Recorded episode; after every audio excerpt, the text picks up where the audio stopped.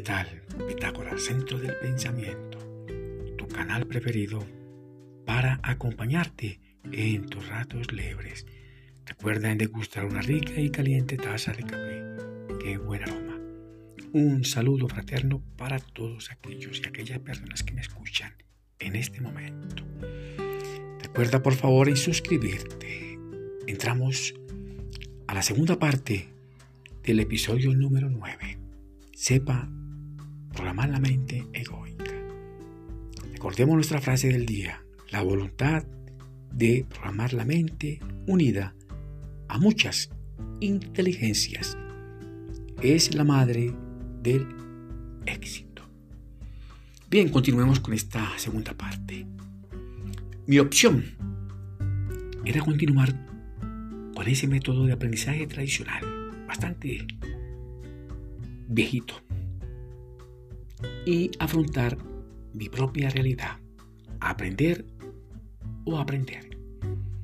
La programación mental empírica y oportuna fue fundamental para mí en ese proceso del aprendizaje experiencial.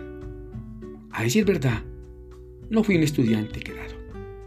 Alcancé a tocar más inteligencias experienciales. Gané excelentes valores, principios y creencias útiles y pude adaptarme a diferentes situaciones del medio.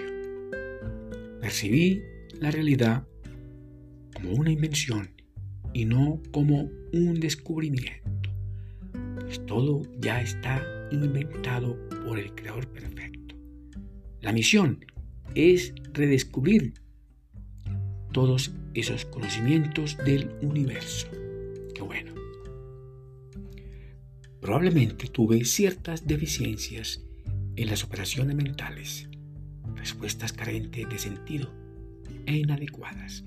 No respondía como yo quería. A veces vemos el mundo exactamente como es. Por eso es necesario programar nuestra mente egoica, buscando alternativas pedagógicas para adelantar procesos de aprendizajes experienciales más poderosos que nos da el día a día. El cerebro debe programarse. Se debe aprovechar su plasticidad y flexibilidad y desarrollar el potencial oculto en aquellas personas con lento rendimiento en su aprendizaje. Adoptamos criterios y creencias inútiles. Eso ayudó a frenar nuestros procesos de aprendizajes experienciales. Ayudaron a acelerar fallas o deficiencias en nuestros actos mentales, bloqueando en cierta parte las funciones básicas cognitivas.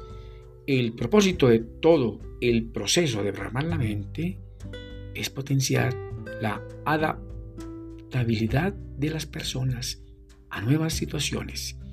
Y esta adaptación es lo que deseamos ganar.